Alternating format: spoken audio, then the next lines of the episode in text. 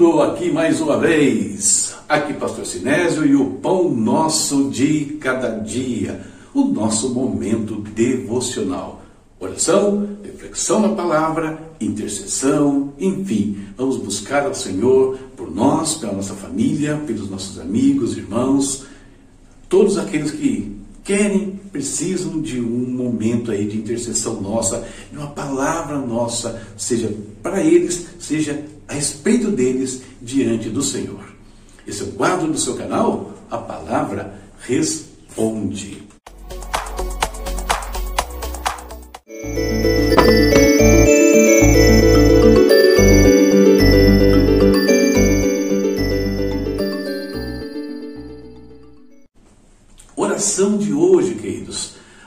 Da questão da saúde, da questão financeira, além do Brasil, além da Igreja de Cristo no Brasil, nós vamos interceder também pelo Afeganistão.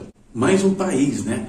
Onde a Igreja de Cristo, onde os filhos de Deus têm muita dificuldade em professar a sua fé. Vamos falar com o Senhor. Antes de falar com o Senhor sobre o Afeganistão, eu queria ler apenas um pequeno trecho para vocês sobre a situação deste país. Diz o seguinte, só não vou precisar dos meus óculos aqui. Olha só. Como é a perseguição aos cristãos no Afeganistão? É impossível viver abertamente como cristão no Afeganistão. Deixar o islamismo é considerado vergonhoso e os cristãos ex-muçulmanos enfrentam terríveis consequências se a nova fé for descoberta. Eles têm que fugir do país ou serão mortos. E tem um pequeno depoimento aqui de um cristão secreto do Afeganistão. Só Deus sabe como sobrevivemos diariamente. Ele sabe porque foi gentil em morar conosco mas estamos cansados de toda a morte ao nosso redor. É por isso que nós vamos orar pelos afegãos, né, que são cristãos que querem professar o nome de Jesus no dia de hoje, por conta desta situação. Querido Deus, em nome do Senhor Jesus, nós te exaltamos, nós te glorificamos mais um dia. Nós somos gratos a Ti pela vida, Deus. Nós somos gratos porque o Senhor tem nos protegido, tem nos guardado, tem guardado a nossa família, tem guardado, Deus, todos aqueles que nós temos clamado aqui pela vida deles, Senhor. Temos certeza disso, meu Pai. Colocamos diante de Ti, mais uma vez, todos os que estão acometidos de uma enfermidade, todos que estão, Deus, enlaçados em vícios, Pai, em drogas terríveis que estão destruindo suas vidas, estão colocando em risco as suas famílias também, meu Deus. Traz, meu Pai querido, a saúde, Pai. Traz a saúde sobre os que estão doentes. Traz a libertação sobre aqueles que estão amarrados nas drogas. Traz, ó Deus, o teu poder ali manifestado, tirando do leito do hospital, levantando de uma cama, tirando todo nódulo, todo cisto, tirando todo câncer, Senhor, toda dor, meu Pai amado. Agradeço a Ti, Senhor, por aqueles que já saíram dos hospitais, que já têm testemunhado o que o Senhor fez na vida deles, meu Pai eterno. Agradeço a Ti, ó Deus, porque o Senhor tem sido misericordioso para com o Teu povo. Ó Espírito Santo, conforta os corações daqueles que tiveram, Pai, os seus entes recolhidos por Ti. Conforta, Deus, que eles entendam, Pai, que eles não sumiram, eles não desapareceram para sempre e que um dia todos nós estaremos juntos de novo na tua presença. Por isso a importância da nossa fidelidade em continuar a te servir, andar nos teus caminhos, para que possamos ser reunidos aqueles que partiram, aqueles que nós amamos, meu Deus. Oramos, Senhor, mais um dia também pelas questões financeiras. Oh Senhor, muitos filhos do Senhor estão desempregados, muitos estão com seus negócios, Deus, prejudicados, ó oh Pai. Traz a tua bênção, abre a janela do céu sobre eles e prospera a vida de cada um, meu Deus. Prospera a vida daqueles, Senhor, que estão aí lutando com causas judiciais também, que precisam que o Senhor desamarre o processo, tira do fim da fila, Senhor. Faz, Deus, aquele juiz, aquela autoridade se lembrar que precisa resolver isso, meu Deus, e dar uma resposta favorável aos teus filhos, meu Deus. Em nome de Jesus, Pai pedimos por todos aqueles que precisam e que estão necessitando de que uma demanda se resolva. Pai eterno, guarda o nosso país, Deus. Todos os dias temos clamado aqui. Caia o poder das trevas, caia o espírito de corrupção, caiam aqueles homens malignos e perversos que estão no poder, Senhor. Caia toda estrutura do mal que se instalou no Brasil, meu Pai eterno. Abençoa, Deus, os homens de boa vontade, abençoa as lideranças que querem fazer o bem para esta nação, meu Pai eterno. Em nome de Jesus nós pedimos, desperta também cada dia mais a tua igreja, os teus filhos, cada um, Pai, cada um onde estiver. Desde o lugar mais simples até os grandes palácios, até onde tem o filho do Senhor, desperta-os, Pai, para que eles sejam luz do Senhor nesses lugares. Em nome de Jesus, meu nós oramos, Pai, e hoje temos aqui ainda a oração pelo Afeganistão, Deus, intercedendo pelos cristãos que vivem ali. Nós temos aqui alguns trechos, Pai, falando sobre o que é ser cristão ali, da dificuldade, da morte efetiva que eles enfrentam, coisas que nós não conhecemos aqui no Brasil, meu Deus. Por isso, talvez isso não doa, não nos traga nenhum sentimento, porque estamos tão bem aqui, uma perseguição maior atentando contra nossas vidas, mas existe sim a perseguição espiritual. Oh Deus, guarda os afegãos, meu Deus, guarda aquela nação, desperta, faz cair esse espírito de intolerância naquele lugar, meu Deus, em nome de Jesus. Pai, fortalece os teus filhos, pastores, os líderes, traz a provisão, não deixe eles passar necessidade de nada, Pai, porque o Senhor é poderoso para isso em qualquer ambiente. Cuida desse povo, nós te pedimos, meu Pai, em nome de Jesus. Fala conosco também na tua palavra agora. Vem nos ensinar, Deus, por meio dela, nos edificar, nos confortar, nos exortar, Senhor. Em nome de Jesus. Amém. Amém.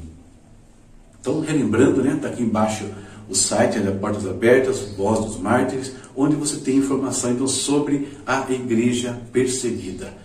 Oremos né, por esses irmãos, oremos pela nossa igreja do Brasil, pela situação do Brasil, para que se mantenham assim. Mas para isso nós precisamos despertar na presença do Senhor, buscar a presença de Deus cada dia mais. E continuando com a nossa meditação, está aqui a leitura de hoje. Fechando o livro de Isaías, capítulos 64, 65 e 66 um dos principais profetas do Antigo Testamento. Nós estamos terminando né, a leitura do livro dele agora.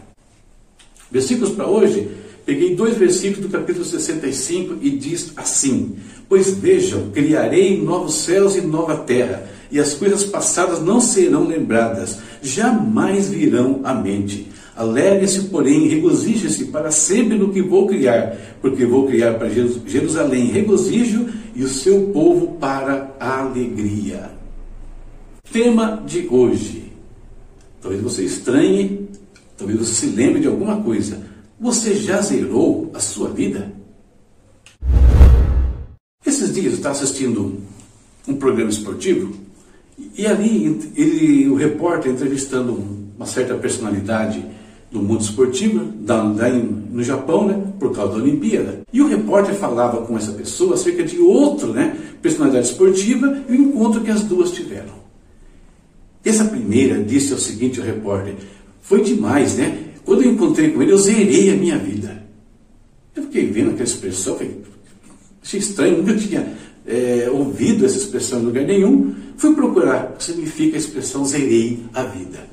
Até perguntei aqui para os meus filhos, né, que são mais jovens, mais antenados aí com algumas situações, eles me explicaram e eu também entendi que zerar a vida é uma expressão que significa que você conseguiu algo muito esperado.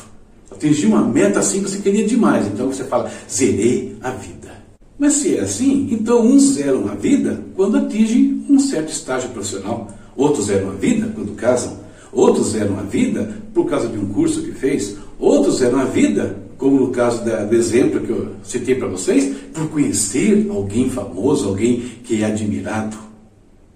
Mas existe um momento criado por Deus que esse sim pode zerar a vida de uma pessoa. Por que eu digo isso? Porque é muito simples. Todos esses eventos que eu citei para vocês aqui, é, um curso, conhecer uma pessoa, casar, atingir um estágio de vida profissional, são eventos passageiros, são coisas passageiras. São coisas que não podem preencher a nossa alma, o nosso espírito. São coisas que no momento de angústia não tiram aquela depressão que está dentro de nós. Não mudam, não. Não tem esse poder para fazer isso. Podem até amenizar em alguns instantes, mas não removem o mal que às vezes se instala em nossas vidas. Eles não nos preenchem de verdade. Por isso a busca contínua por N situações. Mas como nós podemos então zerar a vida? O que, qual seria uma meta minha que zeraria então, usando essa expressão, de fato a minha vida? Fonte única né, de esperança para nós, nós lemos o texto da introdução, é aquilo que Deus preparou para nós. Porque Jesus, quando nós colocamos a nossa vida nas mãos de Jesus e temos experimentado isso, eu tenho experimentado isso aqui, ele nos dá o perdão completo, ele zera a nossa vida. Nada que nós tenhamos feito, se nós nos arrependemos verdadeiramente, toda culpa, tudo de todas aquelas lembranças negativas que eu tenho, tudo isso é anulado. Ele fala que preparou para nós, está preparando para nós um reino de paz e alegria, onde todas as lembranças, tudo que significou é, algum peso para a gente, vai ser deixado de lado. Essa é uma meta significativa para nossas vidas. Nós queremos zerar a nossa vida, então, esse encontro com Cristo, estar nesse reino que Ele está preparando, deveria ser a grande meta de todos nós. Porque ali sim nós poderíamos declarar com toda segurança: zerei a vida. Corrigir o nosso olhar, precisamos também para o que nós temos olhado. As coisas que eu citei aqui não são importantes, não são interessantes. Não é interessante uma vida profissional, um casamento, um curso, conhecer pessoas importantes? Claro que são coisas que, que legais que têm o seu lugar, elas têm o seu lugar. Nós não podemos colocar nessas coisas o nosso coração, achar que depender delas. É, é disso que eu estou falando aqui. Elas não podem ter uma influência tão na nossa vida que a gente esqueça de coisas mais importantes. O próprio profeta Isaías diz o seguinte: por que gastar dinheiro naquilo que não é bom e o seu trabalho árduo naquilo que não satisfaz? Escutem, escutem-me e comam o que é bom, e a alma de vocês se deliciará na mais fina refeição, aquilo que Deus preparou. Se você acha, se eu acho que zerei a minha vida olhando só para as coisas desse mundo, não sabendo o que Deus preparou para mim, né, de verdade, eu estou iludido. Essa é a verdade. Nós precisamos realinhar o nosso foco. Esses dias, vendo uma outra entrevista de uma outra personalidade, uma celebridade aí, né, esteve à beira da morte, mas graças a Deus se recuperou. Ele disse o seguinte para quem o entrevistava: Nós precisamos de tão pouco para viver, né? Tão pouco. Isso não precisa de muito, não, é pouca coisa que precisa para viver. Aí ele chega a essa conclusão numa hora crítica. Ele viu que as coisas desse mundo aqui não têm tanto valor quanto parecem. E aí o apóstolo Paulo nos ensina o seguinte: assim fixamos os olhos não naquilo que se vê, mas no que não se vê, Pois o que se vê é transitório, mas o que não se vê é eterno. As coisas desse mundo têm o seu valor para esse mundo, mas não podem afetar de verdade a nossa eternidade. Só Deus pode fazer isso, e Ele diz que vai fazer, criando um reino de paz e alegria, onde todo o passado é deixado para trás. Dá um verdadeiro sentido para a nossa vida. E o convite que eu faço para você aqui é o, é o que muitos já têm feito nos dias de hoje. Zere a sua vida de verdade. Zere a sua vida na verdade. Essa é a nossa meditação para o dia de hoje. E a minha esperança de todos os dias é que te ajude de alguma maneira. Leitura para amanhã? Olha quem está aqui profeta Miqueias, né? Vamos ler os primeiros quatro capítulos. Um livro bem curtinho, em dois dias nós matamos ele, né? Amanhã os primeiros quatro e depois lemos o restante. Recadinhos estão no final. A sua ajuda é sempre bem-vinda. Compartilhe, é, acesse, comente, diga para alguém que tem um lugar que ele pode ouvir uma palavra do Senhor, um lugar onde vai ouvir uma palavra que de repente vai zerar a vida dele. Tchau, tchau. E aí, pessoal, esse aqui é um dos principais livros que eu editei, a Bíblia Sem Mistérios, Apocalipse. Nele eu comento um dos livros mais intensos das Escrituras, uma linguagem acessível e análise profunda. Olha só, e a quarta edição está se esgotando, faltam apenas estas 35 unidades que estão aqui. Por isso resolvi fazer uma promoção. Esse livro que custava R$ 59,00 mais frete, poderá ser seu por apenas R$ 47,00 sem frete promoção válida para todo o Brasil. Olha só, comentário bíblico, versículo por versículo, de um livro maravilhoso que é o Apocalipse. Nessas condições, não perca. Como adquirir? Simples de tudo. Aponte seu celular qualquer code que está na sua tela ou clique no link ao lado. Faça isso e reserve já o seu exemplar.